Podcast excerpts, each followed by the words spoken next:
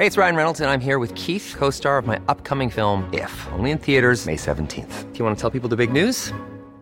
All right, I'll do. Sign up now and you'll get unlimited for $15 a month in six months of Paramount Plus Essential Plan on us. Mintmobile.com slash switch. Upfront payment of $45 equivalent to $15 per month. Unlimited over 40 gigabytes per month. Face lower speeds. Videos at 480p. Active Mint customers by 531.24 get six months of Paramount Plus Essential Plan. Auto renews after six months. Offer ends May 31st, 2024. Separate Paramount Plus registration required. Terms and conditions apply if rated PG. Heraldo Radio, la H se lee, se comparte, se ve y ahora también se escucha.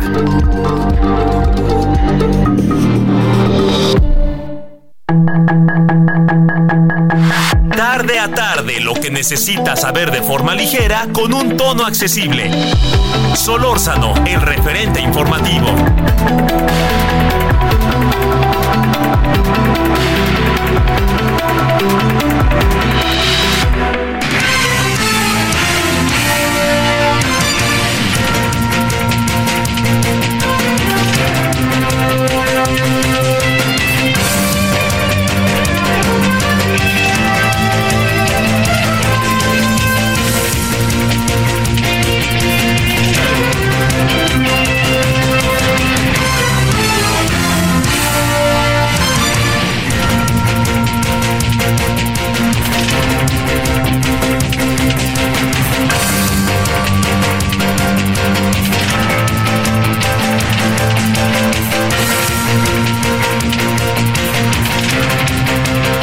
Aquí andamos saludándole con gusto, iniciando la semana en el referente radio. Gracias que nos acompaña. Espero que haya tenido un buen fin de semana, que la haya pasado bien.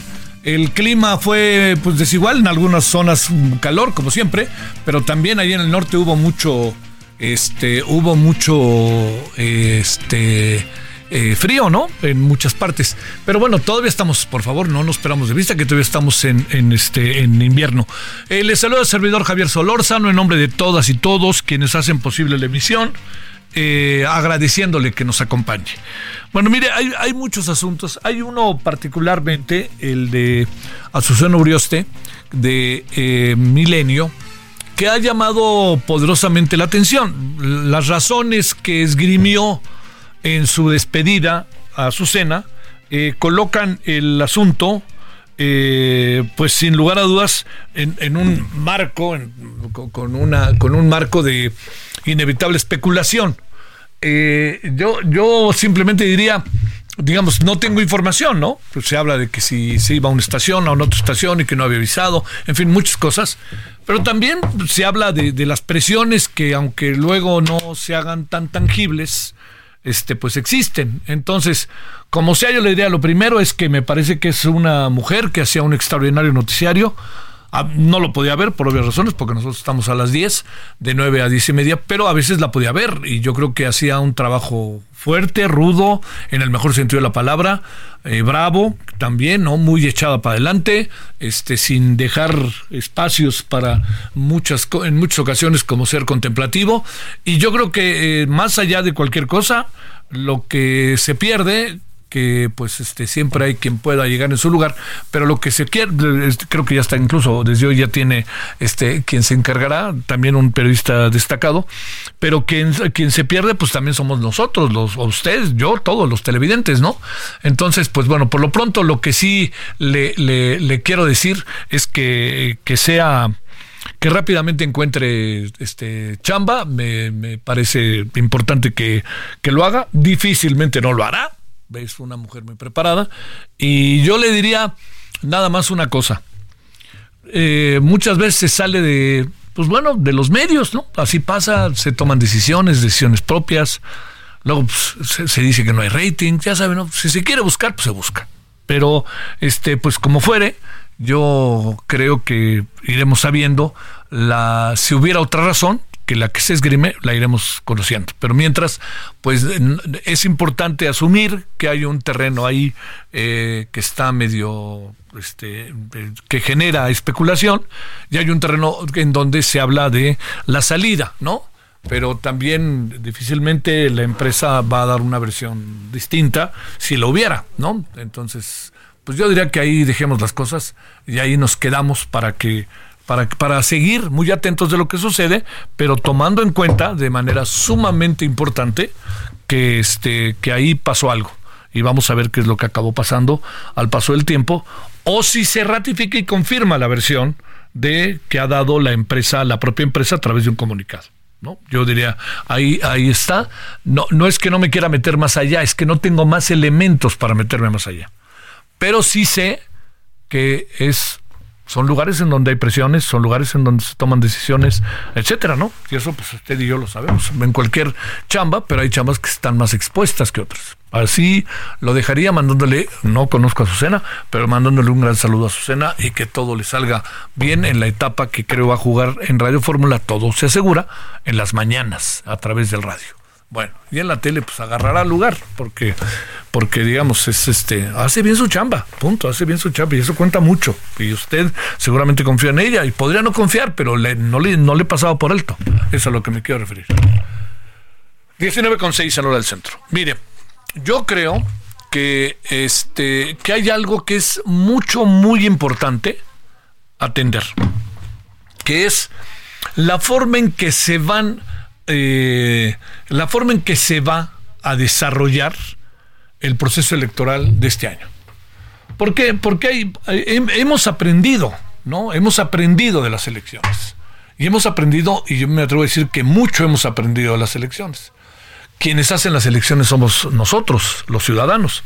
O sea, hay toda una profesionalización en cuanto a la estructura y la organización, porque acuérdense que las elecciones no empiezan y terminan el día de la votación, ¿no? Hay un proceso previo, usted saca su tarjeta, su credencial del INE, usted también eh, se da cuenta que los partidos están viendo cuáles son las formas en que todo se queda organizado, cómo va a estar, todas estas cosas que yo creo que, que, que es sumamente importante, ¡pum!, colocarlas, colocarlas ahí. Bueno.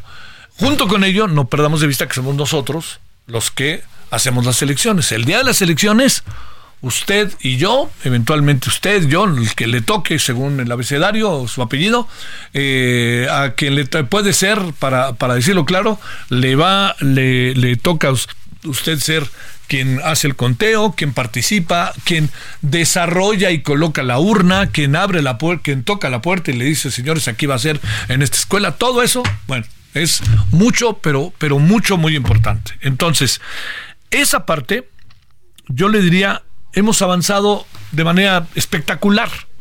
Eh, yo sé que algunos dirán que no, pero somos ejemplo en el mundo. O sea, ahí se le pide, se le pide asesoría al Instituto Nacional Electoral, se le pide asesoría para que ayude a hacer las elecciones. Hemos tenido momentos difíciles, no difíciles, mucho, muy difíciles.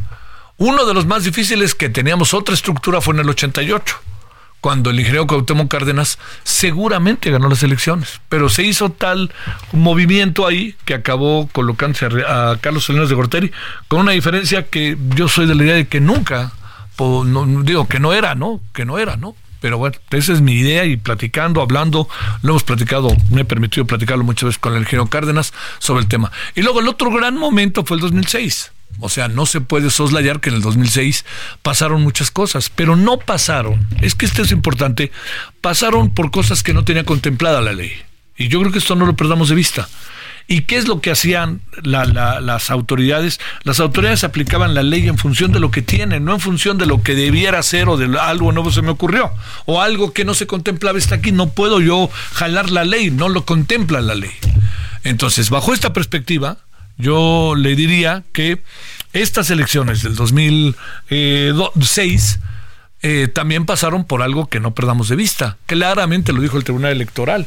Apareció la mano de Vicente Fox y esa mano de Vicente Fox no, no pudo, pudo ser determinante para el resultado.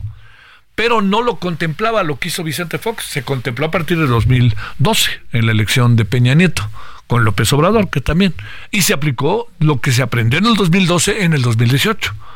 O sea, López Obrador no ganó por el INE, ni siquiera voy a, insinuarlo, por favor, hombre, ganó por los 30 millones de votos que tuvo que son, pero inapelables. Le dan una legalidad y además le dan una confianza al proceso formidable, créame, lo formidable.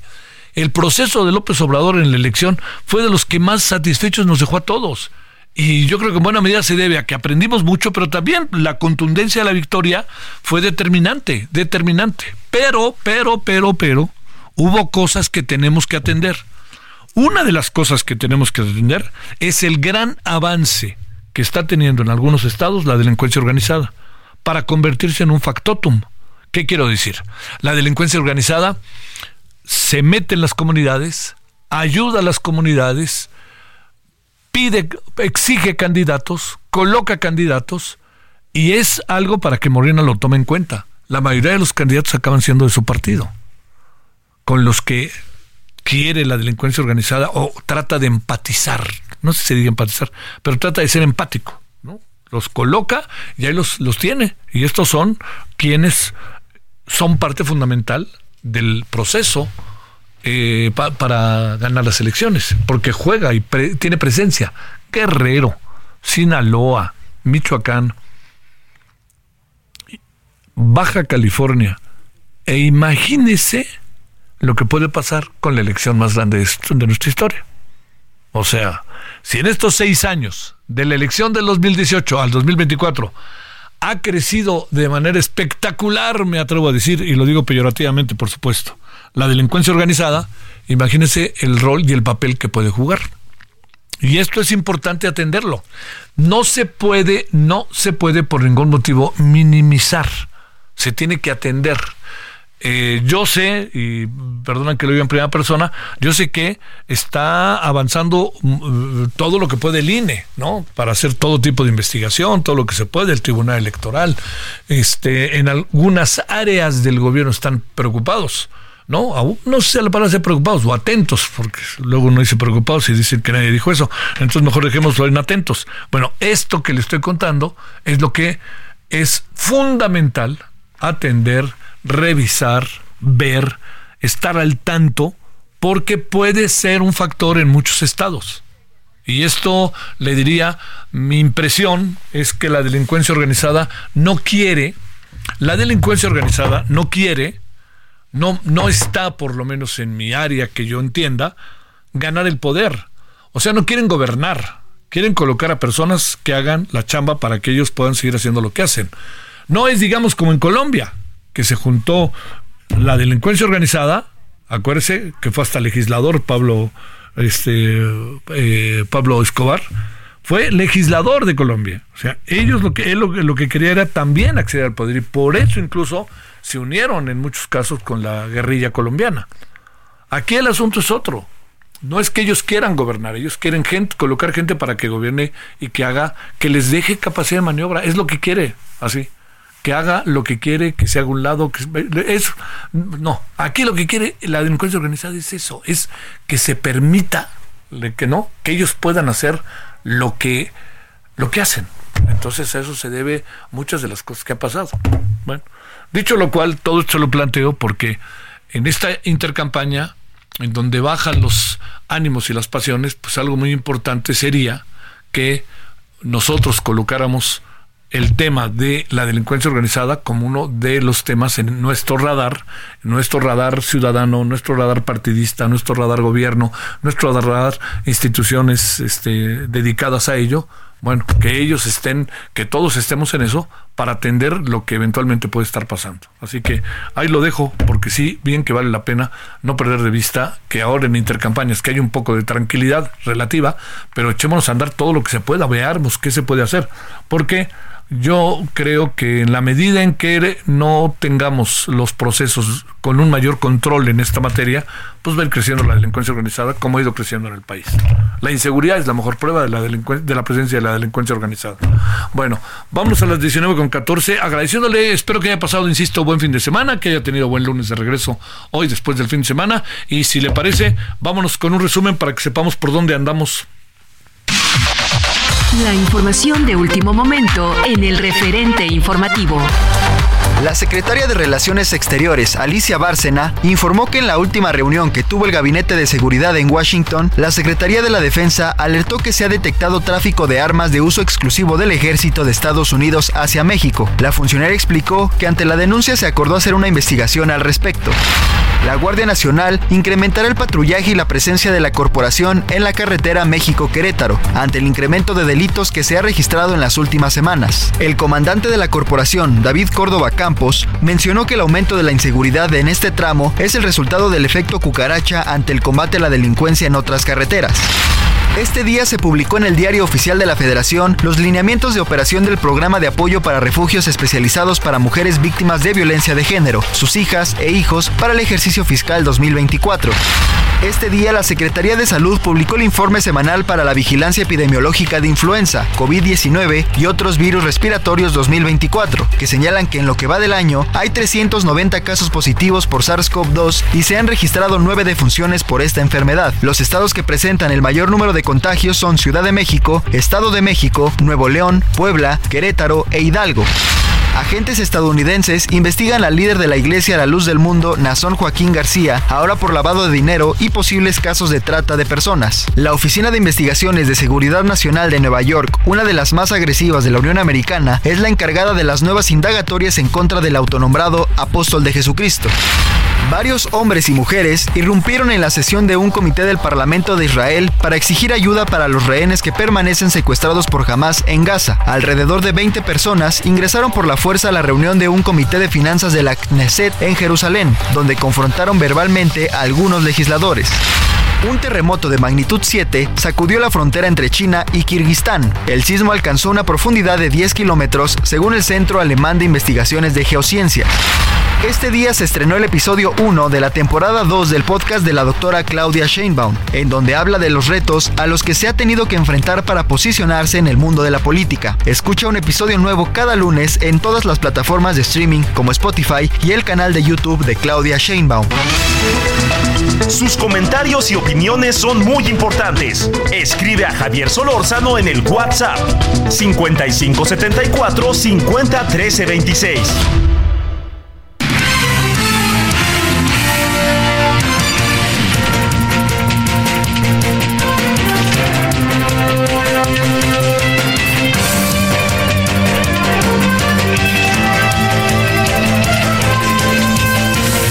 Bueno, vámonos hasta Nuevo León, Monterrey. Juan Teniente, ¿cómo te va, querido Juan? Muy buenas tardes, noches. Buenas tardes, noches, Javier. Pues sí, mira, desafortunadamente la violencia sigue atenuando la crisis de inseguridad aquí en Nuevo León. Este fin de semana fueron 12 personas ejecutadas. De estas 12 personas, una de ellas era una madre que estaba en su domicilio con sus dos hijos. Perpetraron dos sujetos le dispararon a quemarropa frente a sus hijos. Esa es una de las ejecuciones. Otro de los eh, hechos violentos que se registró fue en un bar en los límites de los municipios de Guadalupe y San Nicolás, donde dos hombres y dos mujeres que trabajaban en este bar fueron acribillados por sujetos armados que entraron también de manera violenta a este sitio. También se localizó un taxista eh, calcinado en el municipio de Juárez y también en el mismo municipio dos personas más fueron ejecutadas. Así la violencia en el estado de Nuevo León, a pesar de lo que dice el gobernador y las autoridades que han bajado los índices delictivos, pues este fin de semana ha sido de los más violentos de los últimos meses aquí en el estado, eh, Javier. Oye, este, en Monterrey, ¿cómo estuvo el fin de semana? Pues mira, el frío estuvo fuerte, ¿verdad? Muy, muy fuerte. De hecho, tengo una mala noticia, hombre eh, tres personas perdieron la vida a consecuencia de mitigar el frío con un calentador de gas. Aquí se usa el gas de tubería. Entonces, este, durante la madrugada se bajó la presión, se apaga la, la mecha y esto provoca cuando regresa la presión pues que se intoxicaran y perdieran la vida dos, dos, dos personas de la tercera edad, uno de 67 y uno de 66, un hombre y una mujer, y la hija de 30 años perdió la vida. Pero este es el segundo caso, de la semana pasada también se había comentado que habían muerto dos, dos eh, cuatro personas, dos menores y dos adultos, en el municipio de Juárez. Esto ya suma a siete personas por intoxicación y dos que murieron a consecuencia de hipotermia por estar expuestos en la vía pública. Y pues el frío, afortunadamente, el día de hoy ya nos dio una tregua, estuvimos a 26 grados centígrados, ahorita estamos alrededor de unos 12, 13 grados. Eh, hay posibilidades de lluvia eh, escasa, pero eh, existe la posibilidad durante los próximos días y pues vamos a tener una tregua hasta el sábado. El sábado va, a estar lloviendo nuevamente con bajas temperaturas. Pues así nos está azotando el invierno a los regiomontanos, Javier. Bueno, oye, una pregunta más. Eh, ¿Qué pasó afuera del estadio de Santos el otro día? el domingo? Pues mira, eso, eh, como lo han mencionado, eh, una persona murió, eh, una señora que era la primera vez que iba al estadio con sus hijos. Qué bárbaro. Qué y una aficionada rayada, era la primera vez que salía. De hecho, su hijo acaba de cumplir 15, acaba de cumplir años unos días antes y lo acompañó. ¿Cómo sucedieron estos casos? En base a la versión de los regimontanos que, que iban en el grupo que fue agredido, dicen que estas personas iban arriba de la camioneta, se hicieron de palabras, se regresaron con otro grupo de aficionados regimontanos. Se regresaron y les aventaron la camioneta y pues se perdió el control y esto fue lo que pasó. Actualmente uno de los lesionados ya perdió la pierna, eh, es de último, de última información que tengo a la mano y se encuentra grave en, la vecina ciudad de Torreón, Tamaulipas. Los demás ya fueron trasladados aquí a, a la capital de Nuevo León y pues ya nada más están esperando eh, las declaraciones y creo que hoy por la tarde o más al rato la Fiscalía de Coahuila tiene que dar información respecto a los detenidos y al proceso al proceso que se le va a seguir a estas personas que pues eh, desgraciadamente cada vez que va aficionados de Tigres y aficionados de Monterrey a Torreón, esto es lo que sucede eh, cuando pierde el equipo de Santos. ¿Qué distancia hay en coche de Torreón a Monterrey? Mira, Torreón son como unas cinco horas aproximadamente, máximo seis, yéndote por la autopista de Monterrey hacia Saltillo, de Saltillo hacia, hacia, Torreón. entre cuatro y cinco horas. Sí. Hombre, qué cosa, qué cosa. Y luego además pierde Santos 2-0. Pero bueno, así es. Así son las cosas cuando tío va, va aficionado de Tigres o de Monterrey, ya en los últimos eh, juegos que se ha, sido así y pierde Santos, pues viene la, la repliega por parte de los aficionados santistas allá en la es que parece que los dejaron salir y no los protegieron a los a la porra de los rayados de la pandilla, ¿no? Creo que eso de ahí, entonces se, quedaron, se quedaron a la intemperie, ¿no? Así es, prácticamente tenían de haberlos resguardados para que se fueran los aficionados de Santos para que los montanos pudieran salir tranquilamente. Además ya habían sido agredidos previo al partido, habían recibido pedradas en sus, en sus unidades donde iban a, a ver el juego y eso también pues, ya había calentado los ánimos. Demasiado, demasiado. Gracias Juan, buenas tardes, noches. Buenas tardes, buenas noches Javier. Adiós, que te bien. Vámonos contigo Israel Lorenzana, todo mundo metido tratando de sacar su credencial del IFE, ¿verdad? Del INE. Javier, ¿cómo estás? Un gusto saludarte esta noche. Pues dicen que los mexicanos siempre dejan al último las cosas y fíjate que para muestra pues un botón, largas filas se viven todavía a las afueras de los módulos del Instituto Nacional Electoral y es que hoy es el último día para tramitar la credencial de elector o para hacer algún cambio de este documento tan importante si tomamos en cuenta que va a ser útil para las votaciones de este 2024, Javier. Bueno, pues las autoridades dieron a conocer que hoy es el último día y desde la semana pasada hay largas filas prácticamente en toda la capital, en los diferentes módulos. Estamos ubicados aquí en Fray Servando, a la altura de Bolívar Javier, aquí hay un módulo. Y bueno, pues yo calculo unas 500 personas que están esperando a pasar a este módulo que abrió desde las 8 de la mañana y cerrará hasta las 12 de la noche. La gente debe de venir con su documentación y por supuesto para encontrar un módulo más cercano, que además seguramente estará pues con muchas personas, pueden pues eh, fijarse en la página de internet del INE, ahí van a encontrar los horarios del día de hoy, que prácticamente todos van a cerrar hasta las 12 de la noche para dar atención a las personas. Y bueno, pues señalar que las personas de la tercera edad, Javier, y la gente con discapacidad pasa pues informarse. Esto también retrasa un poco este trámite, pero bueno, pues las personas, algunas se quedaron a dormir, de hecho, desde ayer para poder ser de los primeros y todavía tenemos una larga, pero larga fila de personas aquí sobre Fray Servando Javier. Te, te mando un gran saludo y a sufrirle. Gracias. Hasta luego. Vámonos en breve, Fernanda Duque, cuéntanos. Hasta Quintana Roo. Hola Javier, te comento que pues diversas zonas de la ciudad de Chetumal que se quedaron inundadas con un metro, hasta un metro de agua debido a las fuertes lluvias que se registraron desde ayer en la noche a las 7 empezó la, la tormenta y no paró hasta las 6 de la mañana de este lunes, lo que dejó pues varias zonas este con encharcamientos, inundaciones fuertes en la capital de Quintana Roo. De hecho, se tuvo que desplegar un operativo de emergencia para poder liberar algunas de las avenidas y caminos, así como viviendas que se vieron afectadas por esta las lluvias ocasionadas por el Frente Frío número 28. Incluso en, el puerto de Majahual, cuatro cruceros no pudieron atracar debido al, al alto oleaje que se presentó debido a este clima. En Cozumel también se tuvieron que suspender por algunas horas los cruces desde la isla hacia Playa del Carmen. Durante los próximos días se prevé que el clima siga de esta manera con fuertes lluvias, tormentas eléctricas e incluso bancos de niebla, es lo que se pronostica. Te mando un gran saludo, Fernanda, muchas gracias. Igualmente, hasta luego. Pausa. El referente informativo regresa luego de una pausa.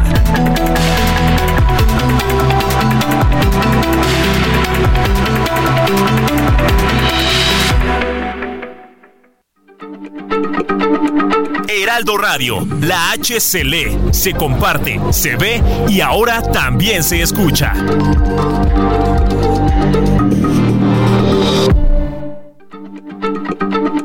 Heraldo Radio, la H se lee, se comparte, se ve y ahora también se escucha.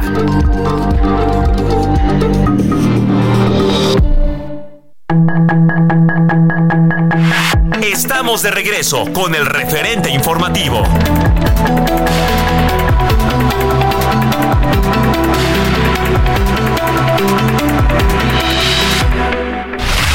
En el referente informativo le presentamos información relevante. Guardia Nacional reconoce inseguridad en carreteras del país. Ejecutaron a 12 personas este fin de semana en Nuevo León. Ciudad de México encabeza entidades con mayor número de contagios de COVID-19 en lo que va del año. Detectan tráfico de armas del ejército de Estados Unidos a México. Estados Unidos abrió investigación contra Naasón Joaquín y su iglesia por lavado de dinero. Corte de Estados Unidos avala que Joe Biden quite alambre de púas instalado por Greg Abbott. Sismo de magnitud 7 sacudió frontera de China y Kirguistán. Este día se estrenó el episodio 1 de la temporada 2 del podcast de la doctora Claudia Sheinbaum, en donde habla de los retos a los que se ha tenido que enfrentar para posicionarse en el mundo de la política. Escucha un episodio nuevo cada lunes en todas las plataformas de streaming como Spotify y el canal de YouTube de Claudia Sheinbaum. Sus comentarios y opiniones son muy importantes. Escribe a Javier Solórzano en el WhatsApp 5574 50 13 26. Solórzano, el referente informativo.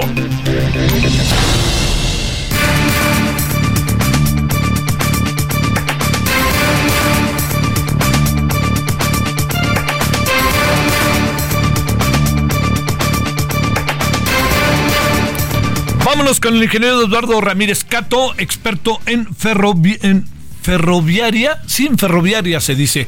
Ingeniero, gracias. ¿Cómo has estado? Buenas noches. Buenas noches, Javier, ¿cómo estás? Bueno, a ver, vamos este entrándole. Eh, ¿Qué supones que le anda pasando al tren Maya con lo que pasó el fin de semana, que suspende venta de boletos, que se queda parado cuatro horas, que luego, como sea, los llevan a la gente a Cancún para que vaya a su destino? ¿Está, está, pagando, ¿Está pagándose el derecho de piso, para decirlo en términos de su construcción? ¿O qué supones que pasa, Eduardo? Pues que no está terminado totalmente, eh, definitivamente. No, no hubo periodo de pruebas real eh, y, eso es lo que lo que sucede. a, a, un proyecto que se hace con una meta de terminar en una fecha política, e, es mala recomendación porque generalmente en los Mamas Línea 12 es el ejemplo y ahora estamos viendo todos estos proyectos eh, te lo ejemplificaría como si fuera tú contratas a una persona para que te haga la remodelación de tu casa, entonces contratas a Morena y asociados. Y la cosa es que le pones una fecha límite muy justa, porque tú tienes una fiesta que en la que tienes que inaugurar tu casa y entonces lo, lo contratas, pues te hace cosas que no hizo proyecto y las inaugura con rapidez, con premura y no tuvo el tiempo suficiente para hacer las pruebas. lo lógico es que te estás arriesgando a que evidentemente te falle en el momento en que quieres que este sea el momento estelar. Desgraciadamente nosotros ya pagamos esa fiesta y ahora pues tenemos que vivir con, con la pena, ¿verdad?, de, de no operar una infraestructura que ya nos habían inaugurado, bueno, eh, hay infraestructuras que han inaugurado tres veces y todavía no funcionan, ¿verdad? Híjole, híjole. Bueno, espérame, estamos igual que llevan a salir los barriles de petróleo de dos bocas y mira por la que andamos pasando, ¿no? Ya nos, nos han dicho los expertos que ellos creen que en un periodo de tres o cuatro años, ¿no? Pues es un asunto que tiene complejidad, ¿no? No es, no es, ahora, ahora sí que no es enchilame otra, ¿no? A ver, este, ahí mismo te pregunto, eh, este, este, estas consecuencias, estas secuelas de lo que está pasando, te pregunto, este, ingeniero Eduardo, este, las vamos a seguir viviendo, eh, podrían, sin haber hecho estas pruebas previo, este, pues, eh, la verdad, para decirlo claro, crecer los riesgos, porque primero es que no llegue o que se quede parado, pero esa es una cosa, lo otro es otra cosa, ¿no? Algo más delicado.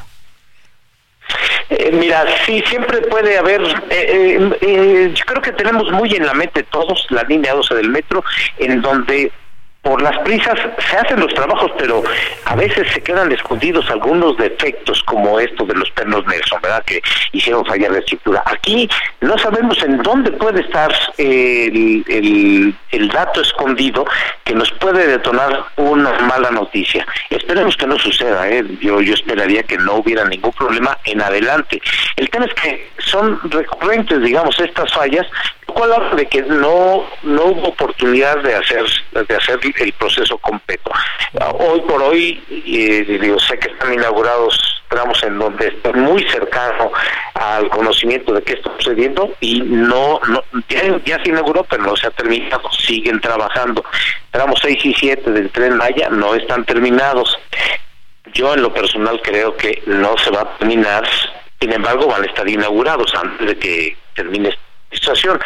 Eh, esto, viéndolo desde el punto de vista personal, con mis recursos, y así la gente que nos escucha lo ve, pues se, puede entender fácilmente que nos están tomando el pelo, nos están, están gastando nuestro dinero de manera no inteligente y de manera no honesta, porque no nos están diciendo la verdad. Eso dicho con mucha claridad y con mucha transparencia para que nos entienda la gente. Sí.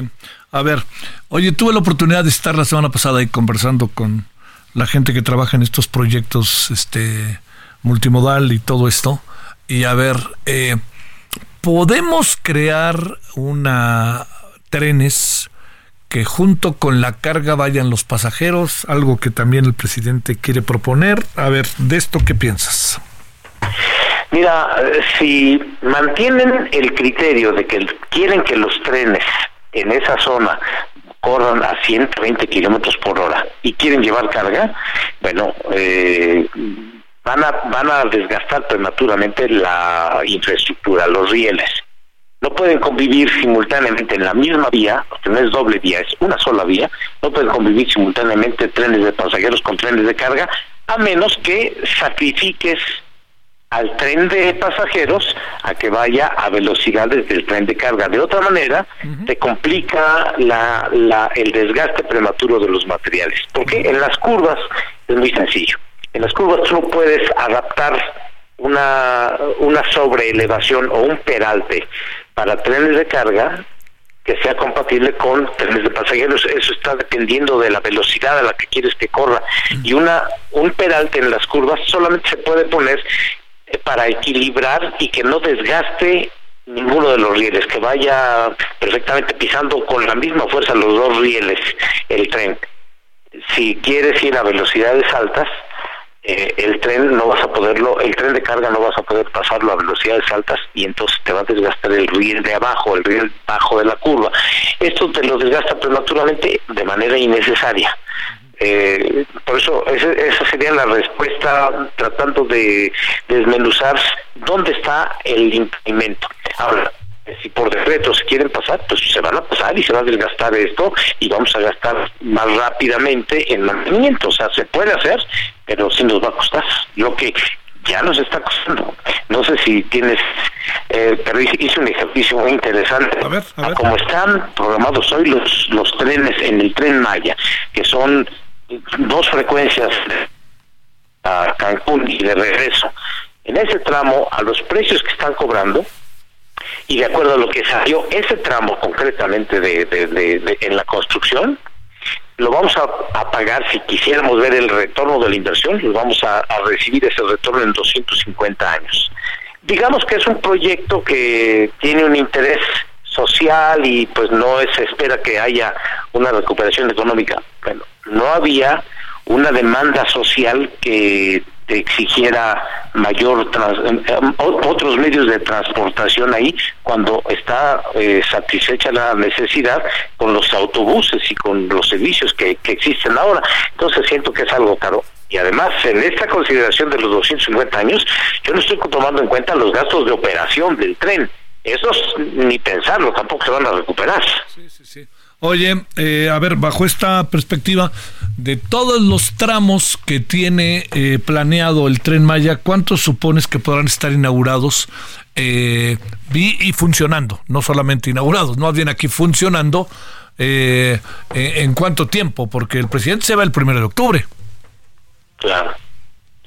Sí, mira, van a estar inaugurados, seguramente van a estar todos, ¿eh? eso no me cabe la menor duda, por como he visto que se están dando las cosas. Ahora, ¿cuáles estarán terminados? Sé eh, con certeza de que al menos tres tramos no van a estar terminados completamente y van a, quedar trabajos pendientes. lo sé de buena fuente porque algunas personas van a dejar, eh, algunas de las compañías van a dejar planteados los proyectos que hay que seguir haciendo para completar. De manera que eh, eso desde el punto de vista técnico, desde el punto de vista operativo, ¿van a circular trenes? Muy probablemente sí van a poder circular trenes. ¿Habrá demanda para que circulen trenes de pasajeros? No lo sé, eso nadie de nosotros lo sabemos porque no hubo un estudio de movilidad que nos lo justificara. ¿Va a haber carga? No, porque no hay empresas hoy instaladas al lado de la vía que muevan carga, entonces pues esas son diferentes respuestas en función del enfoque que uno quiera darle. Claro, ahora sí que según el sapo es la pedrada.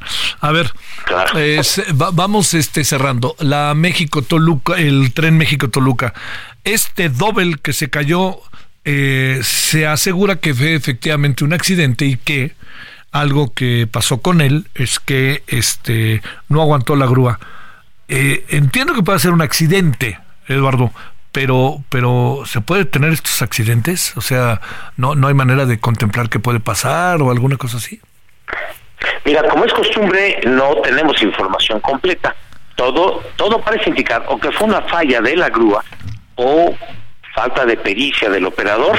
Esta, todas las grúas tienen indicadores de qué capacidad tienen cuando están en cierto ángulo. De verdad que no hay posibilidades de que pudiera, si se hace un trabajo diligente, que pudiera haberse excedido, porque saben perfectamente bien los operadores cuando van a tomar una carga, ellos son los primeros que deben saber el peso de la, de la carga y a qué distancia se va a tener que, que, que descender o que manipular. De manera que ellos saben de antemano si puede su equipo o no. Eh, entonces pudiera ser que se haya pasado por alto esto, pudiera ser que haya tenido algún defecto la pluma de la grúa y que se haya vencido con el peso. En fin, pueden ser esos dos factores desde mi punto de vista. Eh, no es normal que sucedan, pues nadie quisiera en una obra tener un fracaso de esta naturaleza y mucho menos con el riesgo de perder vidas, como fue el caso, ¿verdad? Sí. Entonces, no debería de suceder, no es lo común. Eh, y hablando del tren eh, interurbano México-Toluca, a mí se me hace que es un proyecto que va a tener viabilidad y va a ser va a ser exitoso. Es que lo terminen, ¿verdad? Ya llevamos seis años. Lo mismo desde la perspectiva de la inversión que yo estoy poniendo como contribuyente, pues la verdad ya me salieron debiendo porque son seis años que ha quedado pues sin uso todo ese dinero, ¿verdad? No, y luego todas las quejas también ciudadanas que por ahí aparecen, ¿no? Este, que si están construyendo sobre, es, en la, en la, este, cerca de su casa, que si, en fin, bueno, y que va a pasar por ahí el tren, todo eso. A ver, este, cerremos. Eh, yo recuerdo que eh, varios presidentes han dicho sería bueno hacer un tren México-Querétaro, que lo teníamos, ¿no? Era México-Querétaro-Guadalajara, ¿te acuerdas? Este, la pregunta, la pregunta aquí es, es algo que va a ayudar mucho, dice el presidente. A ver, pensar eso es factible o seguimos, este, como la canción, todo lo que hace soñar. Pensar es factible e imaginar, soñar es perfectamente factible. Existe una vía ya, ya existía una vía electrificada México-Querétaro ¿eh? en los 90. Cuando se dan las concesiones, es que se retira el servicio eléctrico, se desmantela toda la instalación que se había colocado y se vende sin avisar. O sea, todos los gobiernos tienen una característica que no nos quieren decir abiertamente sus errores, ¿verdad? Entonces se vendió la, infraestructura, se vendió, se vendieron las máquinas que habían quedado almacenadas 20 años en San Luis Potosí y esto desapareció, digamos, muy sigilosamente. Ya existía. Sin embargo, cuando dan las concesiones, los concesionarios optaron y le dijeron al gobierno que iban a privilegiar el transporte de carga, lo cual desde mi punto de vista es muy acertado, porque hoy frente al compromiso del libre comercio y del nearshoring que viene, si no tenemos un sistema de ferrocarriles de carga adecuadamente este lubricado, esto se nos colapsa. El país no no aguanta las el sistema carretero del país no aguantaría que no hubiera un sistema de trenes. Te pongo un ejemplo, un tren de los modernos, como de 120 carros, equivale a 480 tráileres y el tren mide 3 kilómetros de longitud. En tráilers esa misma carga eh, serían 12 kilómetros en carretera pues tú imagínate cómo colapsarían las carreteras si no hubiera sido gracias al que se modernizó el ferrocarril con las concesiones, pues que, estaría el país, ¿verdad? Si ya de por sí estamos eh, tremendamente complicados en las carreteras. Sí, sí, sí, eso es este la otra. Oye, pero eh, ¿es factible o no? Sí es factible, por supuesto. Todo es factible hoy por hoy sobre las vías que existen a Querétaro ya no se puede construir un adicional. Hay un factor, ahí parece que no, pero eh, para entrar a Querétaro hay una entrada de a través de un cañón. Es imposible hacer una tercera vía y hay que rodear. A mí me tocó sobrevolar esa zona ya hace unos 15, no, hace 30 años. Sí, no hay manera de, que, sí, no hay manera, tienes que bordear ese, ese, pues ese cerro, ¿no? Tienes que rodear todo una todo un sistema ahí que son como 100 kilómetros adicionales. De manera que si van a hacer eso, habría que expropiarle o algo así como que como lo que sucedió en el istmo con Ferromex, en donde le quitaron una parte de la concesión, así habría que hacer con una de las vías. Bueno, este, entonces tampoco soñemos. Pues eh, soñar se puede, la cosa que ya cuando te pones los pies en la realidad te vas a dar cuenta de que como ahora con el tren Maya no es tan sencillo el hacer las cosas sin que estén planeadas adecuadamente o que haya negociaciones previas que te permitan llevar a la realidad los proyectos que te planteas. Sale. Te mando un gran saludo, querido ingeniero. A tus órdenes, Javier, que estés muy bien. Que tengas buena semana. Gracias. Igualmente. Bueno, son, ahora las 19.51 en la hora del centro. Sus comentarios y opiniones son muy importantes. Escribe a Javier Solórzano en el WhatsApp 5574 50 Solórzano, el referente informativo.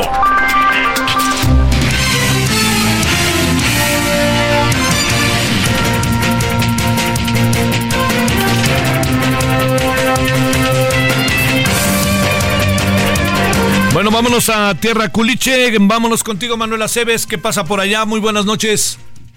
Buenas noches, Javier. Buenas noches a la audiencia. Sinaloa ya no es el patito feo en materia de seguridad, aseguró el gobernador Rubén Rocha Moya al presumir una disminución sobre la percepción de inseguridad que tienen los sinaloenses. Durante su conferencia semanera presentó los datos oficiales del cuarto trimestre del 2023 de la encuesta nacional de seguridad pública elaborada por INEGI y dijo que pues esta se realizó del 27 de noviembre al 15 de diciembre del año pasado. Dijo que el 31 de diciembre de este del 2023 la percepción nacional de INEGI eh, en esta encuesta bajó del 61.4% a 59.1%, en Culiacán bajó de 46.2 a 43.5 Sinaloa pues dijo pues eh, en las principales ciudades de Sinaloa están debajo de la media. Las cifras pues fueron muy cuestionadas por la crítica por por los detractores quienes dijeron pues en materia de percepción se siguen dando hechos de alto impacto. Empezamos el año pues con un ataque a las cámaras de vigilancia. Incluso se generaron ahí pues pues algunas situaciones de violencia donde perdió la vida hasta un niño por lo cual pues estas cifras no concuerdan mucho con lo que realmente pudiera estar pasando. Es lo que se comenta, Javier. Oye, este, a ver, ¿y, tú qué dices? ¿Sí la percepción es esa o no? Eh, pues estos datos son del 2023, es lo que se comenta, pero pues como te lo digo, eh, son muy cuestionados estos números, sobre todo cuando se han presentado hechos de, de alto impacto relacionados con el tema del, del, tráfico de drogas, incluso con el crimen organizado, cuando se presentaron incluso el año pasado estos culiacanazos y el aumento en el robo de vehículos pues ha, ha estado latente, incluso pues hay, ellos hablan de la recuperación de vehículos, pero bueno, no hubiera recuperación, esta, esta recuperación llamada, si no se los robaran, se los están robando a diario, Javier. Entonces, este, cuentas alegres diríamos, para decirlo claro. Cuentas alegres definitivamente, así es. Te mando un saludo, gracias Manuel.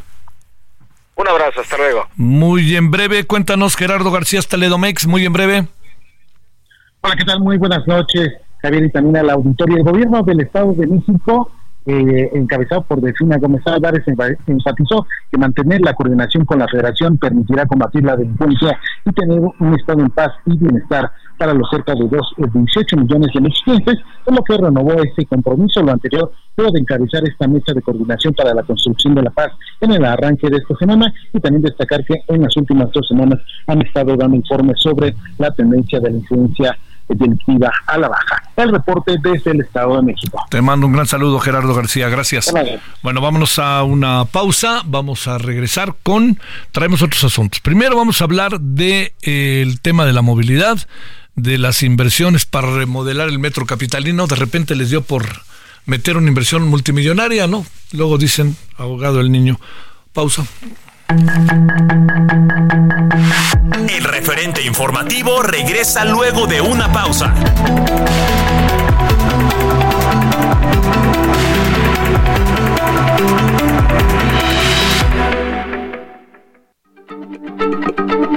Heraldo Radio, la H se lee, se comparte, se ve y ahora también se escucha.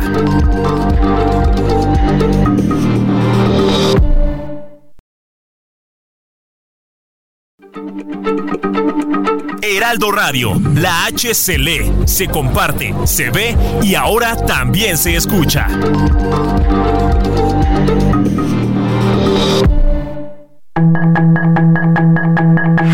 Estamos de regreso con el referente informativo.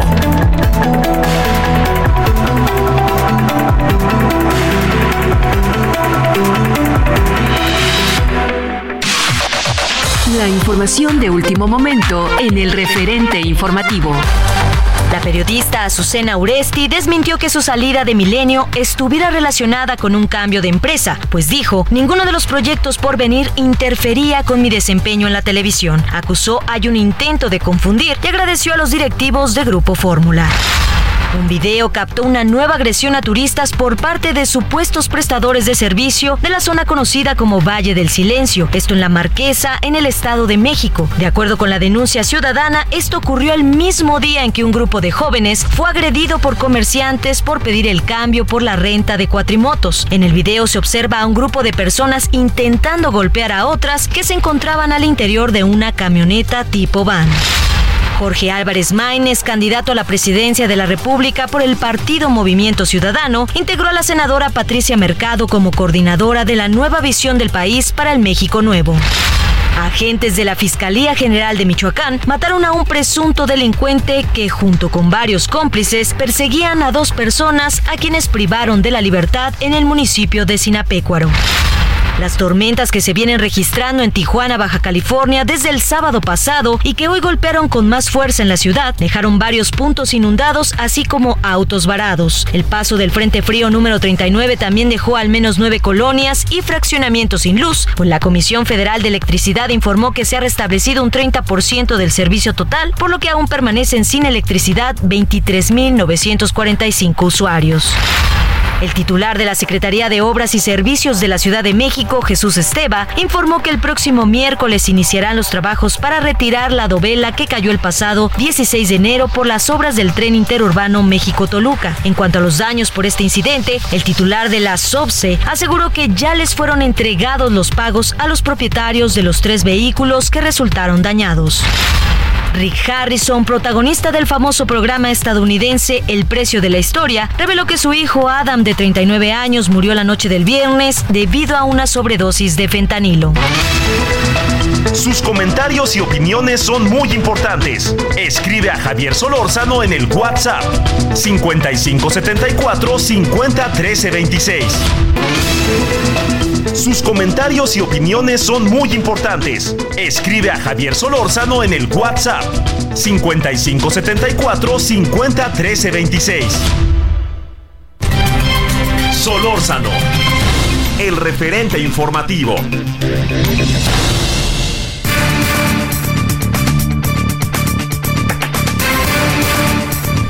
Bueno, este, déjeme antes de continuar decirle que, bueno, continuamos pues, pero con una información para este antes de ir a la entrevista, que eh, según me manda Isaías Robles que según OK Diario, diario español, que sí es para atender, lo conozco.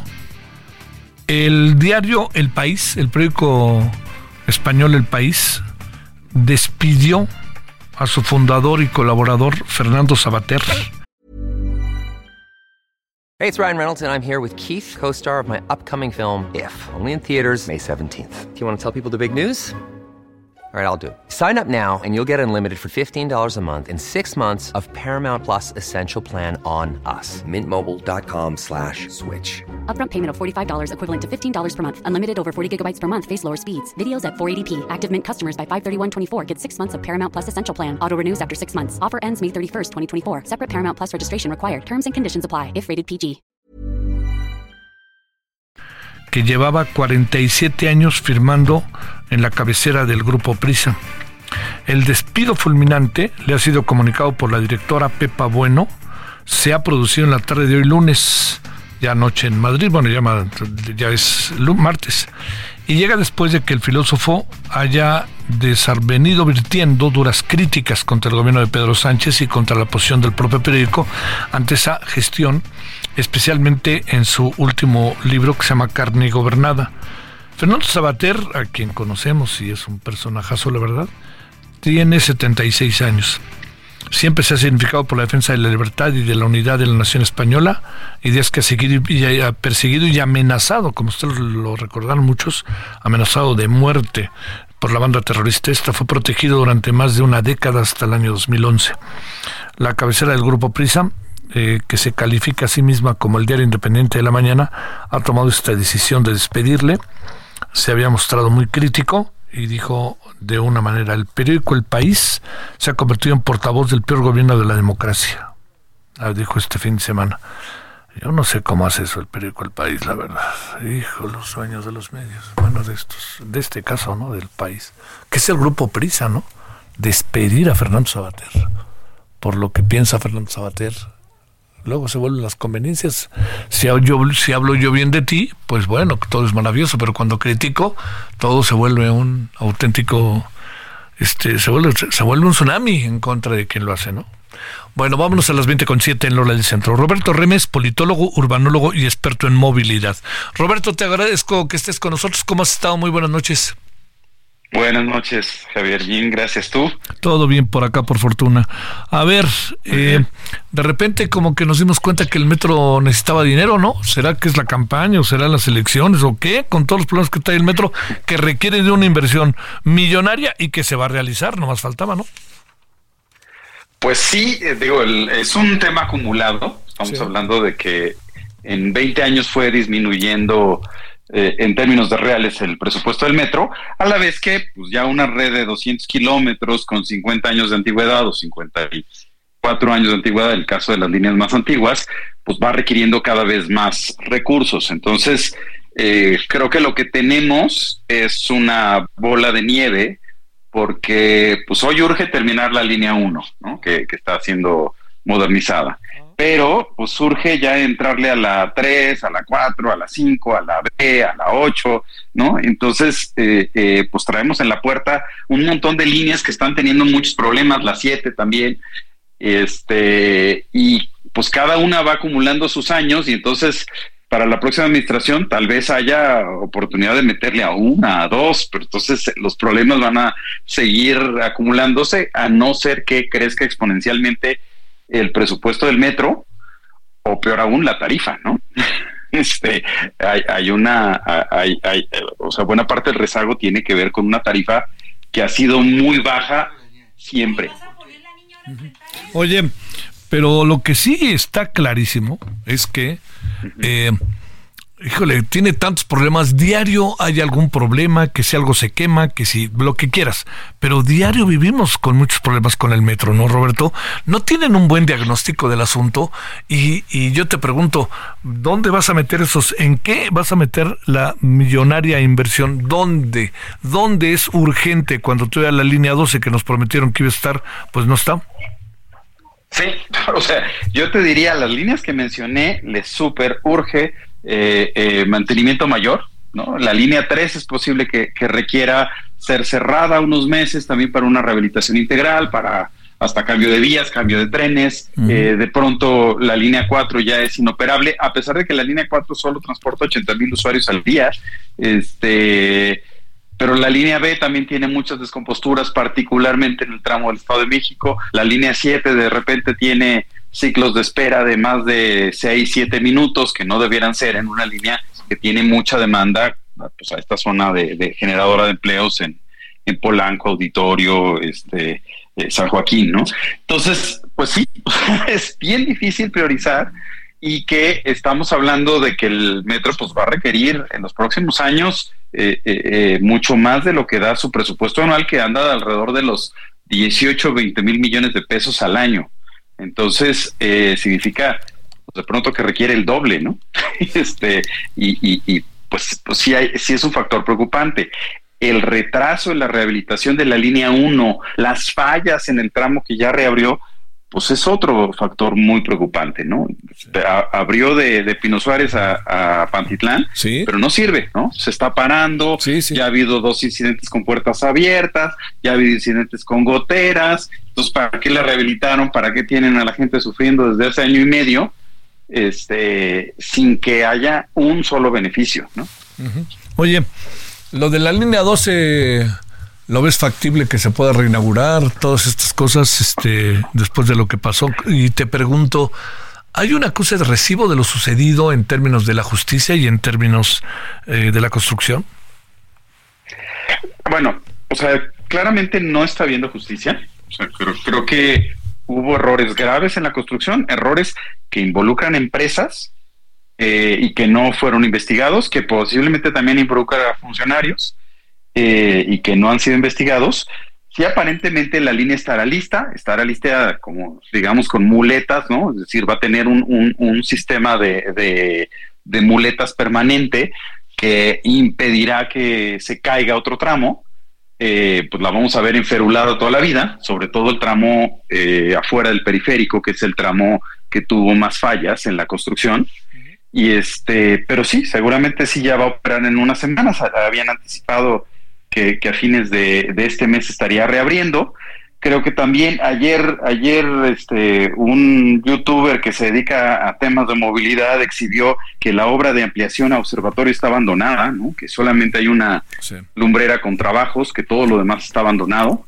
Este, y pues allá hay 5 mil millones de pesos, eh, por lo menos, que se han ejercido y que tampoco están reportando beneficios a los usuarios. Este, entonces, pues sí, también son, son, son cuestiones preocupantes. El hecho de que haya operativos de emergencia, sea para el cierre de la línea 9, para el cierre de la línea 1, para el cierre de la línea 12, eh, pues estos operativos de emergencia también dificultan mucho, eh, o sea, afectan a otras rutas de servicio, pero a su vez le dificultan mucho a los usuarios cotidianos. Y de repente en días no hábiles como el domingo, baja mucho el servicio y entonces tienen filas interminables esperando un, un, autobús para poder llegar a su casa, ¿no? Entonces, pues sí, también es muy difícil para, para los usuarios afectados por estos cierres. Eh, hay otros factores que, que, también me preocupan. Hay números que no me dan. Eh, cuando la línea 12 se construyó, estábamos hablando de alrededor de 100 millones de dólares por kilómetro. Eso es lo que cuesta construir el metro. Pero sorpresa, la rehabilitación de la línea 1 del metro también está costando 100 millones de dólares por kilómetro con todo y que el túnel ya estaba hecho. Este, entonces dices, ¿cómo? o sea, nada más dividan 37 mil millones de pesos, que es lo que eh, dicen que está costando, en los 18 y fracción kilómetros que tiene la línea 1, 18.8 si no me equivoco. Entonces, pues eso les da esta, esta cifra de alrededor de 100 millones de dólares por kilómetro, pero la línea ya estaba hecha, ya tenía trenes, ya tenía vías, ya tenía estaciones, ya tenía iluminación, ya tenía este, acabados. Y yo sé que lo reemplazaron muchos de estos, pero incluso en algunos casos lo reemplazan por materiales más baratos, o sea, mármol por alucobón. Este, entonces, eh, eh, pues sí, no deja de ser preocupante que los costos de la rehabilitación son muy elevados y no se están viendo los beneficios y eso eh, pues deja muchas sospechas, muchas preocupaciones. ¿El crecimiento del metro sigue siendo una prioridad o no? A ver, yo creo que sí, y yo creo que además es un, es un tema de, equidad. de, las, de las cosas que he investigado en algún momento es quiénes son los usuarios del metro y no son los más pobres. Este, entonces, creo que si el metro crece a más lugares, pues sí, naturalmente va llegando a todas las colonias y entonces tienes un acceso e-, equitativo. Pero cuando el metro no llega a todos los rincones de la ciudad, tiendes a encarecer las zonas en las que está, naturalmente. Entonces, el hecho de que pospongamos la ampliación, pero dado que el estado de deterioro es tan grande, pues sí eh, o sea, hace como dudar, ¿y por qué voy a ampliar si lo que ya tengo no opera bien, no? este, o sea, ¿por, qué vas a ampliar tu casa si, el, si las habitaciones que tienen tienen goteras, no? Este, Híjole, pues sí. sí. Entonces, claro que es una prioridad ampliar, pero pues hay prioridades que, que, que, están antes, ¿no? y, y hasta te diría, no solo son las goteras, es el refrigerador está vacío, ¿no? Este, sí, claro. Entonces creo que el metro está en esa situación, ¿no? No solo tiene goteras, el refrigerador está vacío y tenemos hambre. Este, sí, sí, sí. Oye, este, al, híjoles, que además con las con las elecciones encima, todo el mundo nos promete un jardín de rosas, mi querido Roberto el jardín de rosas que, urge que alguien prometa son ingresos. Y es muy difícil eso. Ese no es un jardín de rosas, más bien de rosas espinadas, es un jardín espinado. Claro, claro. Pero, o sea, hablar con la verdad también requiere decir, a ver, no alcanza para lo hidráulico, no alcanza para el transporte. Estamos haciendo proyectos de corto plazo, es decir, muy rápidamente te puede hacer un teleférico o un trolebús elevado pero no es exactamente lo que necesita la gente porque el trolebús elevado va ya lleno, porque los teleféricos van llenos, lo cual me dice que tendría yo que haber metido otra tecnología. Y así, ¿no? O sea, estamos haciendo muchos, muchos proyectos de fácil instrumentación porque no tenemos el dinero ni tampoco la paciencia eh, eh, de planear proyectos de mayor escala, ¿no? Y entonces, eh, pues, pues este tema de los ingresos sí lo tendríamos que poner sobre la mesa. A la ciudad le hacen falta, pues probablemente 60, entre 60 y 100 mil millones de pesos extras en el presupuesto para atender estas dos necesidades urgentes. Todo lo relacionado con el agua, sea, el abasto de agua limpia y el, y el, y el, y el desalojo de, de, agua sucia o aprovechar el agua pluvial, etcétera. Y por supuesto la infraestructura de, de movilidad a tasas de, pues idealmente 20 kilómetros por año, pero si no, cuando menos de 10 kilómetros por año extras de metro, ¿no? O sea, no solo mantener lo que tenemos, sino crecer a, tasas que nos permitan pues duplicar la red en un lapso relativamente corto y eso que no estoy hablando de la metropolitana, ¿no? Oye, a ver, para, para cerrar, este, fue, fue un poco como este fuera de lugar, por no decir otra cosa, que la directora del metro nunca compareciera, ¿verdad? Que nomás se fuera y además la premiaron académicamente, ¿no? Pues digo, ella tiene una trayectoria sólida de lo académico, pero sin duda su gestión generó muchas preocupaciones que nunca tuvieron una, una respuesta en instancias democráticas como eh, eh, pues, por supuesto el Congreso de la Ciudad de México, por supuesto también la, Auditoría Superior de la Ciudad de México, ¿no? que, es la, que audita los números, el ejercicio presupuestal. Y, pues sí hay preocupación, siempre se negó que se hubiera reducido el presupuesto, pero pues los números ahí estaban en los documentos año con año del presupuesto de egresos de la ciudad. Y este, y pues sí, tantas fallas, eh, no puede ser que o no tenga responsable o el responsable sea el, conductor de un tren, ¿no? Sí, claro, este, claro, sí, ¿no? Sí. porque, porque además hay otra cosa ahí, este Roberto, que yo creo que no se puede perder de vista. Eh, digamos, este es, es una responsabilidad, quieras o no, transeccional, ¿no? Sí, o sea, en el caso, en el caso de la línea 12, es todo parece indicar que hubo una mala construcción, sobre todo el tramo que se hizo de concreto, que insisto, estamos hablando de, de la estación Periférico Oriente, que es Avenida Tláhuac con Periférico Oriente, hacia la estación Tláhuac, que son, me parece, cinco estaciones. Eso se hizo con una tecnología no adecuada, con una instrumentación muy mala, con una supervisión pésima, este, con prisas. Entonces, pues claro, ahí hay una responsabilidad de una, de una, eh, eh, de una administración. En la rehabilitación, cuando hubo el problema de, de curvas, que ciertamente no es un problema único en el mundo, otros metros en el mundo han experimentado este tipo de, problemas. En la rehabilitación, pues hubo muchas mediciones, entonces esas mediciones tendrían que haber reportado comportamientos irregulares. Aún así, parece que no los encontraron. Hubo una falla cuando el terremoto de 2017 que se desplazó una trave y entonces esa fue la primera trave que enferularon. Eso sí le tocó a Jorge Gaviño siendo director del metro eh, eh, eh, generarle un soporte adicional a la trave. Y, básicamente era porque sí estaba teniendo un comportamiento inadecuado. Y entonces ya no hubo mediciones sobre el resto de la, de la línea. Y entonces, pues sí, ahí parece que sí hubo responsabilidad de esta administración, ¿no?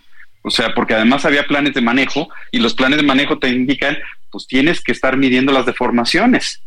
Entonces, pues si tú no tienes un comportamiento eh, indebido a las deformaciones, pues sí, eventualmente no pones nada. Pero pues todo parece indicar que sí había un comportamiento indebido, que sí se le había puesto carga adicional a algunas de las traves, incluida la que se cayó, y, este, pues no estaba habiendo una respuesta. Más aparte, pues insisto, los errores en la construcción, los famosos pernos, por ejemplo, este, eh, y pues nada de eso está teniendo una sanción, ¿no? Este, a ver, las, las empresas de supervisión son muy importantes porque ellas son las que verifican cada cosa que se está haciendo. O sea, un, un tema es que la constructora haga las cosas bien, está obligada a hacer las cosas bien, pero normalmente no va sola la constructora. O sea, se contrata una supervisión que ve, a ver, o sea, no solo es perno por perno, sino kilo por kilo de cemento o litro por litro ya de mezcla todo eso se tiene que estar midiendo y que, y que se está haciendo con calidad y pues tampoco hubo, ¿no? Entonces, creo que las responsabilidades eh, eh, tendríamos que hacerlo también hacia el futuro, ¿no? Planear a ver qué sistema de responsabilidades necesitamos para que no vuelvan a ocurrir estas cosas. Eh, la, la, semana pasada pudimos haber tenido una grave tragedia, afortunadamente solo fue en lo material, con la, con la caída de la grúa en, el, en la obra, ¿no? tampoco deberían estar pasando estas, ¿no? Sí. Bueno, Roberto, sigamos, ¿no? Y veamos qué pasa y bueno, ojalá si se inaugura, reinaugura o se abre la línea 12 sea con todos los elementos que se requieren y urgen. Bueno, te mando un gran saludo, Roberto Remes. Igualmente, gusto en platicar contigo. Gracias. Bueno, vámonos hasta la frontera porque cómo ha llovido ¿eh? y ha afectado en serio, ¿eh? particularmente a Tijuana, las cosas. Vámonos eh, contigo, Ana Laura Wong, hasta Baja California, hasta Tijuana, Mexicali. Adelante. Hola Javier, buenas noches, qué gusto saludarte. Así es, desde la madrugada de este lunes se han registrado fuertes lluvias aquí en la ciudad de Tijuana y de acuerdo a la dirección de bomberos, pues han recibido 227 llamadas de emergencia, 38 fueron de, de como inundaciones, vehículos atascados, además de que rescate en ríos y arroyos, dos accidentes de tránsito con personas atrapadas y volcaduras. Y bueno, debido a que no se suspendieron las actividades escolares en el turno matutino, de comentar que hubo bastante movilidad que afectó severamente las principales avenidas que estaban colapsadas, hubo encharcamientos e inundaciones que no permitieron el paso de vehículos, pero fue hasta el mediodía cuando el gobierno estatal decidió suspender clases del turno vespertino y también para mañana, pero lamentablemente dos planteles educativos se vieron afectados aquí en la ciudad fronteriza, en el que tuvieron que evacuar a 140 personas de dos escuelas ubicadas en la colonia Cañón del Padre, en la delegación Otay Centenario. Los alumnos y trabajadores de los planteles tuvieron que ser trasladados a las instalaciones de la delegación Otay con apoyo de protección civil y también que fueron habilitados ya dos refugios temporales en DIF municipal y la unidad deportiva Tijuana. Esto eh, lo lleva a cabo Secretaría de Bienestar por medio del Ayuntamiento de Tijuana. Al momento persisten las bajas temperaturas, continúa la lluvia y densa neblina en la zona costa, mientras que en la zona serrana también se presentó caída de nieve, por lo que el Parque Nacional Sierra, eh, Sierra San Pedro Mártir se encuentra cerrado hasta nuevo aviso. Entonces, pues esa es la situación desde Baja California. Te mando un gran saludo, Ana Laura Wong. Muy buenas noches. Gracias, a ver, bonita noche. Hasta luego. Vámonos a una pausa y estamos de vuelta. Entramos a la parte final. Vamos a hablar de deportes y vamos a hablar de dineros que, que viven en la opacidad en este país. Vamos y volvemos.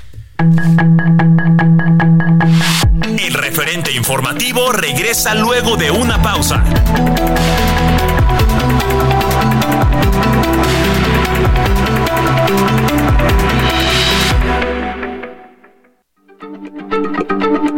Heraldo Radio, la H se lee, se comparte, se ve y ahora también se escucha.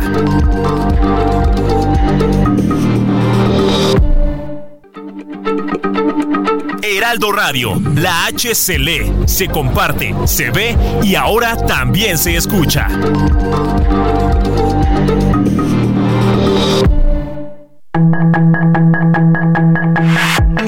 De regreso con el referente informativo.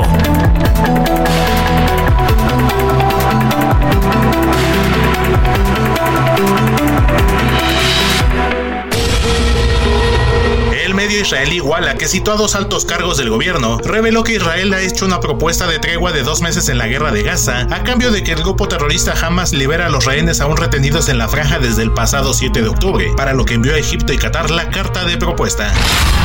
Los rebeldes chiíes hutíes del Yemen reivindicaron un ataque con misiles contra un carguero militar estadounidense en el Golfo de Adén. Se trata del cuarto buque norteamericano atacado en la última semana, en medio de crecientes tensiones entre Washington y los terroristas en el Mar Rojo, lo que fue confirmado por su líder Yahya Zarea.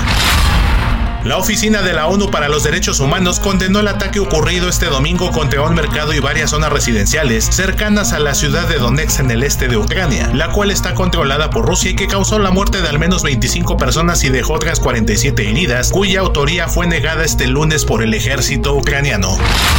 El Servicio Geológico de Estados Unidos informó que un sismo de magnitud 7 se percibió en el oeste de la provincia china de Xinjiang, sin que hasta el momento se tenga registro de daños materiales ni víctimas. Esto unas horas después de un deslizamiento de tierras en la provincia de Yunnan que dejó a 47 personas sepultadas y provocó al menos 7 víctimas mortales.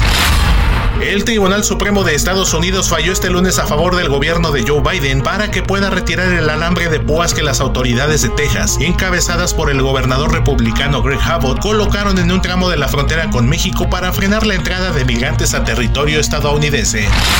El presidente de Ecuador, Daniel Noboa, afirmó que su gobierno está ganando la batalla que le declaró al crimen organizado después de declarar a los grupos criminales como terroristas, así como el estado de excepción en el país sudamericano tras la fuga de una cárcel de Guayaquil del líder criminal Adolfo Macías, alias Fito. El Ministerio de Defensa Nacional de Ecuador dio a conocer que un total de 3.052 personas han sido detenidas durante los primeros 14 días de la declaración por parte del gobierno de Daniel Noboa de un conflicto armado interno contra el crimen organizado, de los cuales 158 fueron arrestados por presunto terrorismo. Para el referente informativo, Héctor Vieira. Solórzano, el referente informativo.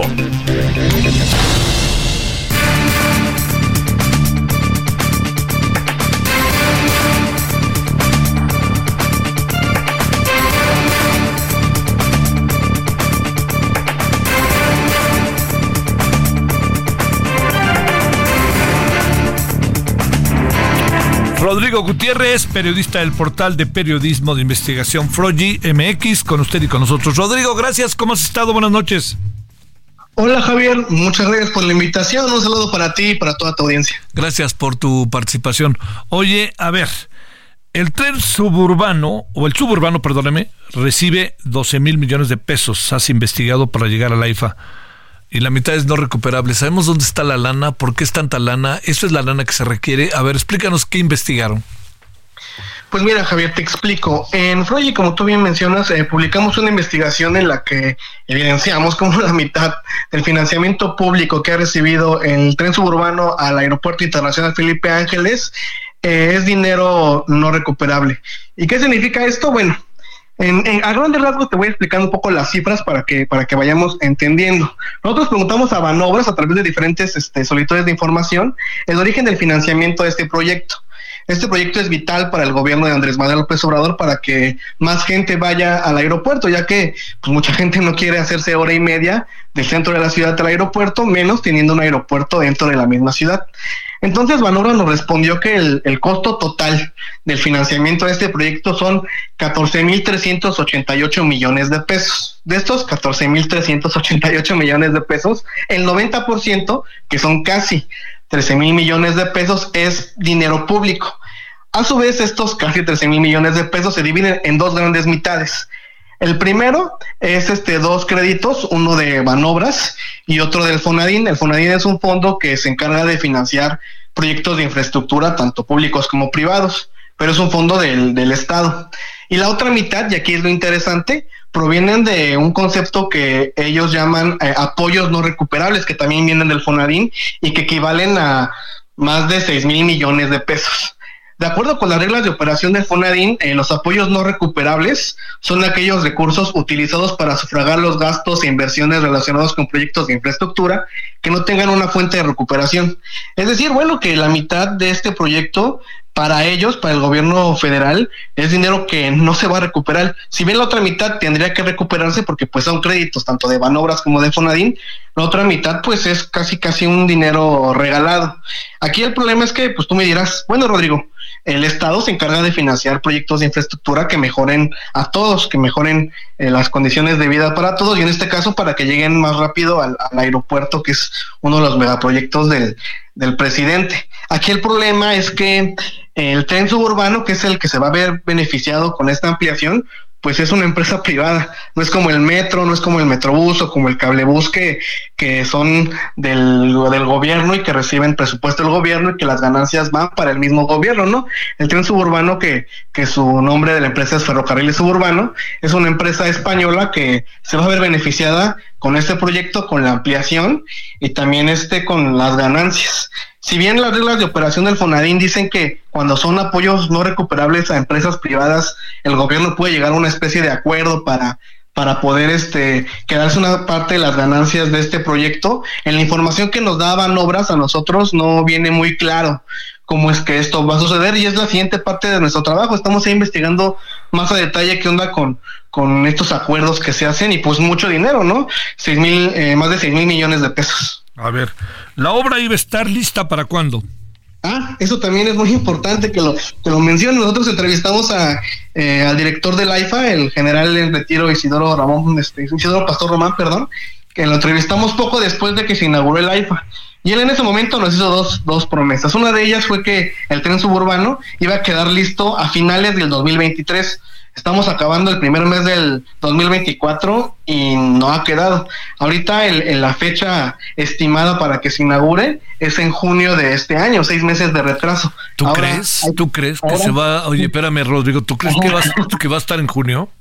Pues mira, este, yo personalmente uso el tren suburbano prácticamente todos los días para moverme y, y, pues ahí están los anuncios ya del, del propio suburbano, pero pues habrá que esperar si se inaugura, cómo se inaugura, si no son estas inauguraciones que quedan a la mitad, como el, tren Maya, como la, la refinería. Eh, esperemos que sí sea, porque no solamente es de directo, sino que hay estaciones, si quedan las estaciones o si van a ser primeros viajes directos a la IFA, no sabemos, hay que esperar, ahí no queda más que esperar. Oye, este, lo que sí es que la impresión que hay es que realmente eh, un porcentaje muy alto de personas que viajan nomás no quieren ir a la IFA, ¿no? Es que sí es uno de los, de los grandes problemas la conectividad. Imagínate hacerte hora y media si bien te va con el, con el tráfico de esta ciudad para salir de la ciudad terminar las afueras de, la ciudad en el Estado de México y, era un aeropuerto que a, mi, parecer sí es un aeropuerto, yo que lo he usado un par de veces, muy bonito, pero pues ya haces hora y media y si este, este proyecto eh, te promete que llegas en 40 minutos del centro de la ciudad Talaifa, pues podría ser bueno para, para el proyecto. Ahora bien, hay que comentar lo que es importante. El, tren suburbano es uno de los transportes de pasajeros más caros del Valle de México si bien sabemos que el Metrobús sale en 6 pesos, el metro en 5, acá en el tren suburbano los viajes largos son 23 pesos, imagínate, son más de cuatro veces lo que te sale el metro y el metro recorres toda la ciudad y el tren suburbano llega hasta Cotitlán, que es uno de los municipios este, colindantes del de, Estado de México con la Ciudad de México. Eh, hay, este, se han, eh, lo que está pasando con el aeropuerto es que también eh, Aeroméxico y Viva Aerobús han em, ya de plano cancelado vuelos porque se van con una persona o con tres personas, si el, no, no tiene sentido, ¿no? El costo y todo eso, por más que quieran este impulsarlo, no se ve cómo. Y me da la impresión de que como no va a estar en junio, pues el AIFA va a seguir viviendo un buen rato un intento de acomodo y pues ya dijo Xochitl Galvez que ella regresaría al aeropuerto de Texcoco. Está difícil que gane, pero dice que si gana ella regresaría al aeropuerto de Texcoco. Sí, aquí como, como mencionas el problema de la conectividad, pues creo que es el principal.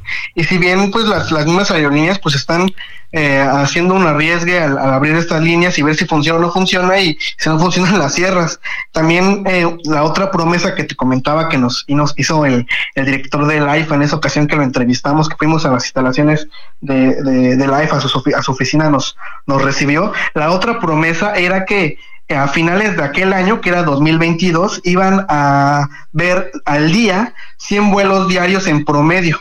Actualmente, a 2023, a finales de 2023, el promedio era de 80 vuelos diarios. O sea, un año después de que se venció esa promesa, siguen sin alcanzar los, los 100 vuelos diarios que nos prometió que para para varios expertos en, en materia de aeropuertos, aeronáutica, es una cifra de todos modos muy, muy corta, los 100 vuelos diarios comparando con el aeropuerto de la Ciudad de México, ¿no? Y, y aún así no se llegan ni, ni, con, ni contando, porque nosotros en un, en un buen alit no solamente contamos los vuelos comerciales, sino también contamos los de carga, que fueron los que el gobierno por, por este decisiones también mandó parte de los vuelos de carga de la Ciudad de México al IFAN y con eso han podido llegar a esta a esta cantidad de vuelos que nos prometió el director de la y que aún así son muy poquitos. Híjole, ¿qué va a acabar todo esto, querido Rodrigo?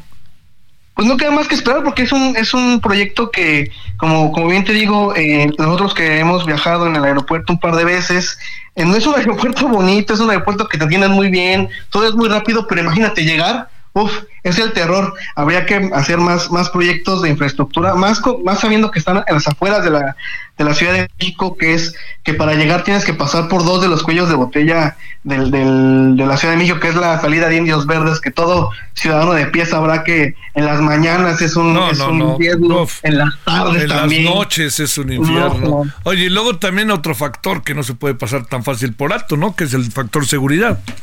Ah, claro, este, la seguridad también es muy importante. Hace poquito en Animal Político vi una, una investigación que publicaron los colegas en las que hablaban de cómo ya hay una especie de, de autodefensas muy locales ahí en zonas alrededor de, del aeropuerto porque han incrementado pues los crímenes, sobre todo el tema de la extorsión y de los estos este asaltos a, en, a las calles, en el transporte público, que sí, pues sí el transporte público, asaltos es de día a día en el Estado de México, ahora más. Ahora a ver también qué, qué ocurre en el Estado de México, que, que lo gobierna ahora Morena, eh, habrá que ver qué hacen ellos para, para esta conectividad que si bien no, no soluciona al 100% la conectividad, creo que sería un buen empuje, un buen eh, eh, bocada de aire para el AIFA, porque si no va a ser así, va a seguir viviendo del mismo presupuesto del, del Estado y no de sus ganancias. Oye, y además hay otra, este Rodrigo, el, el presupuesto del AIFA en muchas ocasiones es todavía mayor, que a veces es mayor,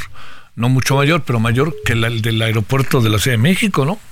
Claro, es que el aeropuerto de la Ciudad de México pues ya es un negocio que, que, que genera solito, ¿no? Que ya van dando, que es un proyecto que ya tiene mucho tiempo.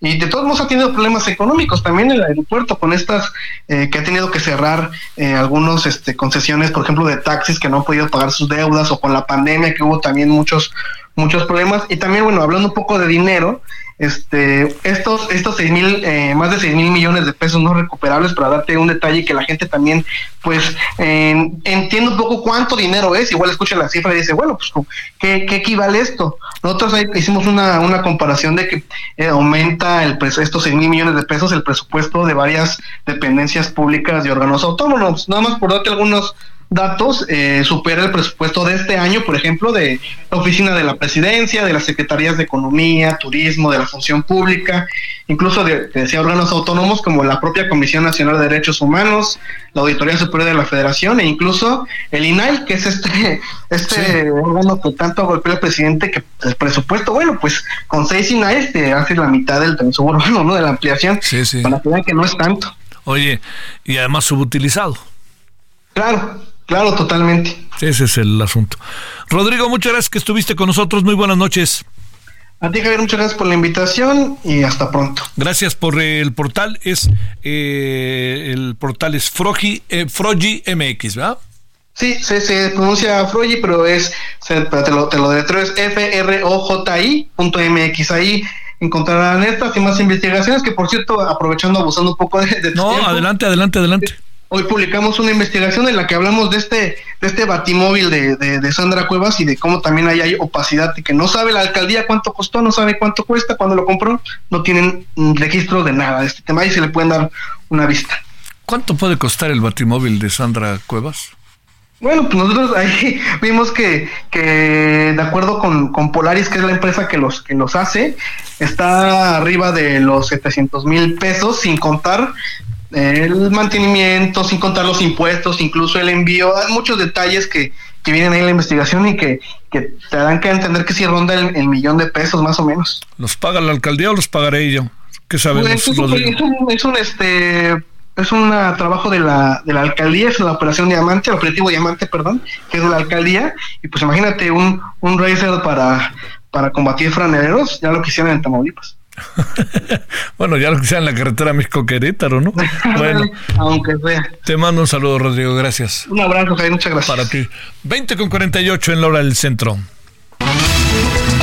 Sus comentarios y opiniones son muy importantes. Escribe a Javier Solórzano en el WhatsApp 5574 50 26. Solórzano, el referente informativo.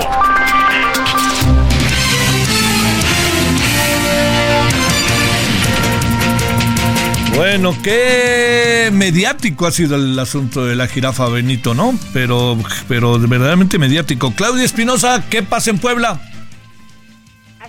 Saludo con gusto, Javier. Pues como tú lo mencionas, eh, a raíz de que ya se confirmó que pues la jirafa Benito viene desde Ciudad Juárez, ahora se calcula que ya esté terminando de pasar por Zacatecas y llegará aquí a la ciudad de Puebla, a la zona de Valsequito, pues se ha dado gran difusión. El gobernador de Puebla, Sergio Salomón Céspedes, pues hoy declaró que esta jirafa no será utilizada mediáticamente por las autoridades estatales y reiteró que, bueno, pues no se cubrió nada de este traslado con presupuesto del Estado, que la única intervención que tuvieron las autoridades estatales fue hacer la solicitud de manera directa a la Profepa para que Benito pudiera llegar aquí al Parque de Conservación Natural African Safari, que hay que recordarle al auditorio, pues es de carácter eh, privado. De acuerdo a lo que ha estado transmitiendo a través de sus redes sociales el director de este parque, Fran Camacho, pues ya eh, se encuentra eh, por la zona de Zacatecas. Han ido a muy buen ritmo, se hablaba de 50 horas, pero bueno, ya llevaban más de medio camino alrededor de las 5 de la tarde, por lo que pues Benito pudiera estar llegando en el transcurso de mañana aquí a su nuevo hogar, donde también se ha confirmado será eh, primero una cuarentena, estará eh, siendo revisado con todos los elementos que aquí tienen y posteriormente incorporado a una de las manadas que tienen de siete jirafas para garantizar pues también que pueda preservar la especie aquí en Puebla. lo que se ha visto, hay preparativos, se ha estado eh, pues siguiendo y bueno pues estaremos muy pendientes del momento en que llega. Te mando saludos Claudia, muy buenas noches hasta Puebla. Buenas noches. 2050 Deportes. Solórzano, el referente informativo. Los deportes con Edgar Valero, porque el deporte en serio es cosa de expertos. Querido Edgar, ¿qué pasó el fin de semana? Te saludo con gusto. Eh, ¿Me escuchas, Edgar Valero?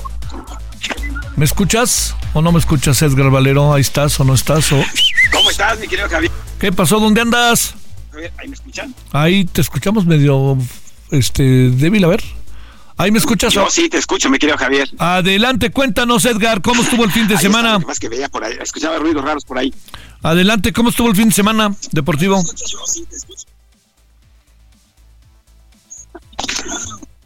Bueno, pues mi querido Javier, yo, yo creo que vale la pena comentar y con mucho lo que pasó con el VAR, ¿no? Que falló y pues la falla provocó que le anularan un gol al Atlas, un gol legítimo. Eh, por ahí entre todos los árbitros no se pusieron de acuerdo y resulta que las cámaras de televisión no fueron suficientes para determinar si finalmente había rebasado o no el balón la línea de gol y pues con eso le quitaron la victoria al equipo del Atlas. Pero fue una jornada, Javier, yo diría un tanto cuanto eh, pues dolorosa para las grandes aficiones, ¿no? Porque los Pumas les dieron un paseo, lamentablemente cayeron 3 a 1 ante el equipo de San Luis, mientras que las Chivas Rayadas del Guadalajara esta vez no pudieron sacar la victoria, cayeron a 0 ante Tigres. Y el asunto de Cruz Azul, ¿no? Otro partido más sin eh, conseguir la victoria, la segunda salida de su nuevo técnico. Y destacar que Jurado, eh, para que, como dicen por ahí, para que la cuña apriete, pues eh, Jurado le detuvo un penalti al equipo de Cruz Azul y con ello se le escapó la victoria. Lo otro estaba en el guion, ¿no? Bueno, lo de Chivas jugó bien, pero sí creo que... Oye, fíjate que vi el juego de las Chivas, digo, a pesar de que hubo un gol anulado y todo, a mí me parece que el árbitro estuvo bien en lo general, ¿no? ¿O qué piensas?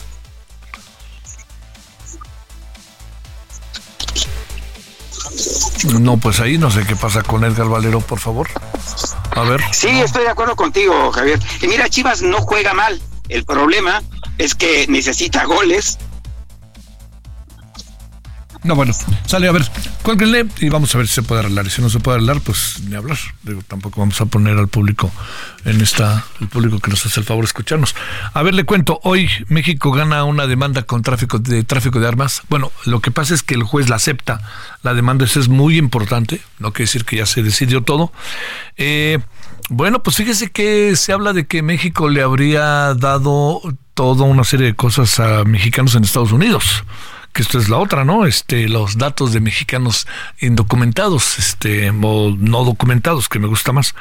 Luego, este, los militares, el tema Yotzinapa, presión, presión domiciliaria, el tema de la opacidad que vamos a abordar, ferrocarriles, transportes con pasajero, y sabe que vamos a tener una conversación que le adelanto que será maravillosa con el maestro Luis de Tavira porque nos va a hablar de teatro, nos va a hablar de lo que está haciendo y créame, es un personaje maravilloso, diría yo maravilloso.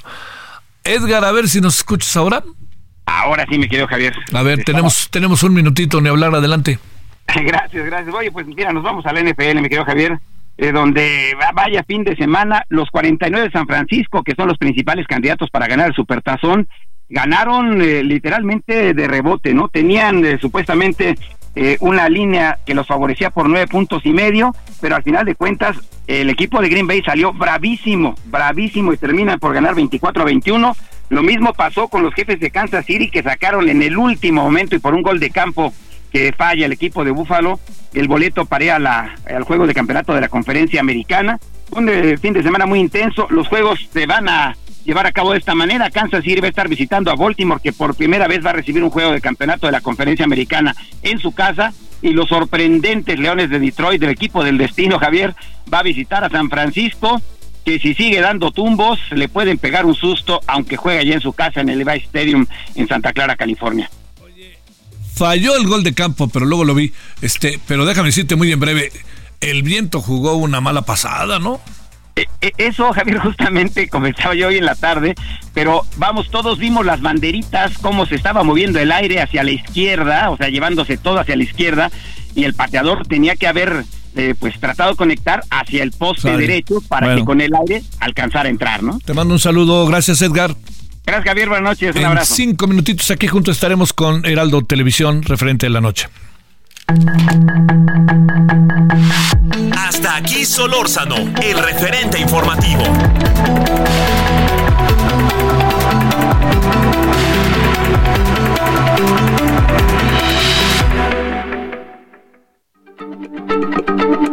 Heraldo Radio, la H se lee, se comparte, se ve y ahora también se escucha.